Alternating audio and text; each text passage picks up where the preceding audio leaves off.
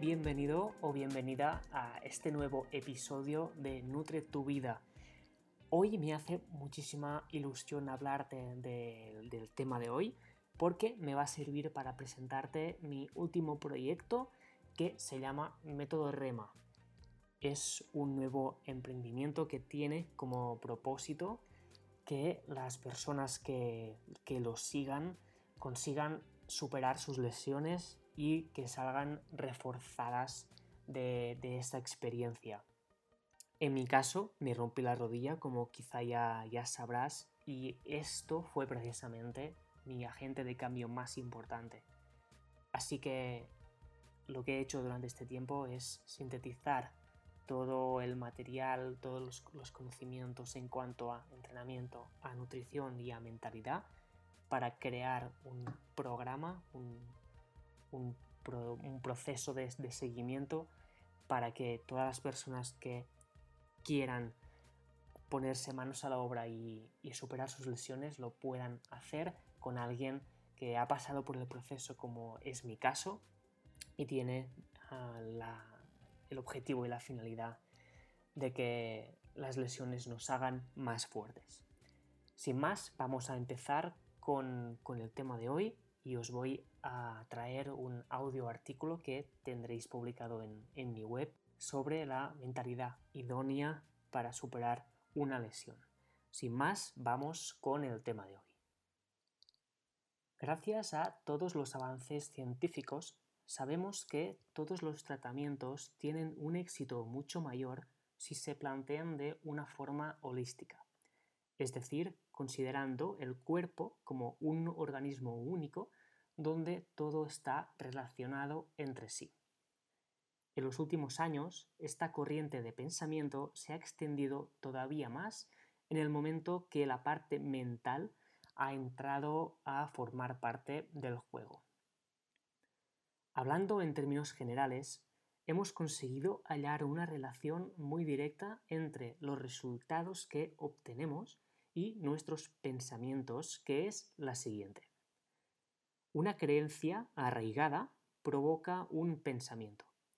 Ese pensamiento nos provoca una emoción. Esta emoción nos va a provocar una acción y finalmente la acción termina dando un resultado. Te invito a que hagas ese ejercicio de pensar una creencia que tengas, por ejemplo, no puedo adelgazar o bien no sé hablar en público reflexionar sobre qué pensamientos te vienen a la cabeza sobre ese tema, qué emoción sientes y qué acciones acabas tomando. Con el ejemplo anterior, las acciones serían no empezar ninguna dieta o bien quedarse en casa sin subir a ningún escenario para hacer un discurso. Cada una de esas acciones va a acabar de forma inevitable en unos resultados visibles. En el momento que sufrimos una lesión deportiva, no podemos dejar de lado esta relación o como mínimo tenerla en cuenta. Si en un principio crees que no te vas a recuperar, vas a generar pensamientos, emociones y acciones que acabarán otorgando la razón a tu creencia inicial.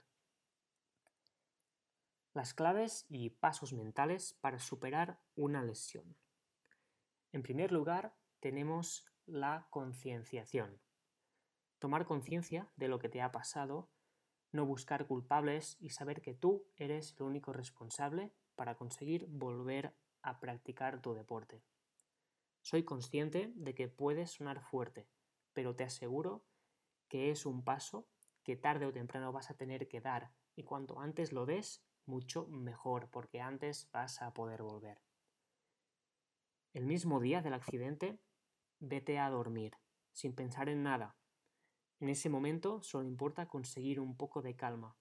No te cuestiones el por qué ha pasado o te ha pasado a ti, si te va a llevar mucho tiempo de recuperación, si vas a tener que pasar por el quirófano y toda esa serie de preguntas que no tienen respuesta. Vete a la cama y al día siguiente ya te podrás poner manos a la obra. La segunda etapa es la etapa de empoderamiento. Una vez sabes el diagnóstico, solamente queda una cosa, que es trazar el mejor plan posible para volver más fuerte. Rodéate de expertos, de personas que hayan pasado por un proceso similar al tuyo y que te puedan entender. En estos casos, la empatía entre paciente y, profesional cobra una importancia impresionante. Empieza a concretar objetivos a corto plazo y procura dar un paso pequeño aunque sea todos y cada uno de los días. Llegados a este punto, me gusta mucho contar una pequeña anécdota de mi rehabilitación del ligamento cruzado, que creo que te puede ayudar e incluso inspirar a hacer algo similar. Yo una vez tuve claros los pequeños objetivos que, que debía perseguir y sabía perfectamente lo que tenía que hacer día a día, colgué una foto en la puerta de mi cuarto. De modo que inevitablemente la observaba cada mañana. Esta foto me dio fuerzas todos y cada uno de los días que duró mi recuperación. ¿Por qué? Pues verás, esta foto representaba mi objetivo, mi visión y aquello por lo que estaba trabajando cada día. Y no era una foto mágica, era solamente una foto mía jugando a fútbol. El hecho de visualizarte a ti mismo con un, objetivo cumplido pone a tu cerebro a trabajar. Nuestra mente no distingue lo que es real y lo que no. Por ejemplo, es interesante ver mm, cómo actuamos frente a una película de terror. Sabemos que no es cierto, pero en cambio el miedo que sentimos sí es real. Por lo tanto, de ese modo podemos hackear nuestro cerebro para que actúe a nuestro favor. No soy ningún experto en psicología, pero sí soy un experto en transmitir lo que a mí me ha funcionado y la visualización previa de los objetivos logrados me ha ayudado muchísimo desde entonces. Tercera parte, recuperación física. Si sigues un buen plan de recuperación, inevitablemente lo vas a conseguir. Si haces un poco cada día, inevitablemente vas a conseguir mucho. A pesar de eso, es muy habitual que los progresos sean cada vez más lentos, sobre todo si es una lesión grave o de larga duración. Y la motivación para seguir cada vez va a ser menor. Aquí muchas personas desisten y no llegan a conseguir el gran objetivo de salir de la lesión más fuertes que antes. Mi consejo es que si ves que tu motivación decae, plantees nuevamente unos objetivos que te motiven. Busca algo más allá de ese objetivo o meta principal que tenías de la propia superación de la lesión. Algo que realmente digas, si consigo eso, voy a ser el rey. Si es necesario, cambie de gimnasio, de entrenador, de fisioterapeuta. Y otra cosa que a mí me ayuda muchísimo es buscar incorporar tu deporte en la, medida de lo posible en los propios ejercicios de recuperación. Mantén tu mente en modo consecución de objetivos. No permitas que el avanzar despacio frene por completo tu progreso tienes que adoptar mentalidad de tortuga. Por último, quiero hablarte del miedo, del miedo a fallar. Créeme, todos tenemos miedo, y sobre todo al principio. Quizás es miedo de romperte de nuevo o estar siguiendo un plan de entrenamiento que no esté adaptado a ti al 100%, Quizá es miedo a engordar demasiado durante este tiempo que estarás más inactivo. O simplemente a no estar de un modo u otro en el camino correcto. Y todos estos son miedos normales. Es algo normal y de verdad es bueno que sea así, porque el miedo te mantiene alerta, te mantiene atento a los cambios y sobre todo te hace muy humano.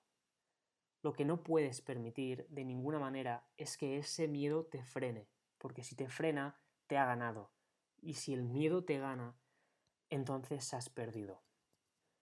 Mi consejo más importante es que si te ves en la obligación de pasar por el proceso de una superación de una lesión más o menos grave, que te rodees de profesionales que te entiendan, que compartan tu visión, que hayan pasado por un proceso similar. Es muy, muy importante. En mi caso, tuve la gran suerte de tener a mi lado a mi amigo Roger. Él es entrenador personal y fisioterapeuta que hoy en día trabaja en el Real Club Deportivo Español. Años atrás, él había pasado por la misma lesión que yo y somos muy iguales en todos los sentidos. Por ejemplo, yo cuando decía a mis padres o a mis amigos que mi objetivo era volver a jugar a fútbol, me decían, pero seguro, pero si te has hecho daño, si qué más da, si no te ganas la vida con eso, pero ¿qué, qué dices? ¿En qué piensas? ¿no? Que no ves que te has hecho daño. En cambio, Roger me decía, tío, tú tienes que volver a jugar a fútbol. ¿Veis el cambio de una persona que te entiende y otras que no? Esto es importantísimo que os rodéis de personas así, que compartan vuestra visión y vuestros objetivos y que os entiendan del mismo modo que tú te entiendes a ti mismo. En él tuve todo lo necesario, un profesional, un amigo y alguien que había vivido la misma lesión que yo y que había pasado evidentemente por el mismo proceso. No todo el trabajo es trabajo físico, sino que el trabajo mental importa y mucho, sobre todo el contexto y, y el entorno del que te rodees, cómo te hablas a ti mismo, cómo te hablan y de verdad, la mente lo controla todo. Hasta aquí el artículo de hoy. Espero que te haya gustado, que lo compartas si, es así. Y muchísimas, muchísimas gracias. Puedes encontrar todo el, material del método REMA en mi cuenta de Instagram uh, método REMA y también en la página web métodoremafit.com barra método REMA. Te espero, muchas gracias por todo y nos escuchamos muy pronto. Un saludo y a ser felices.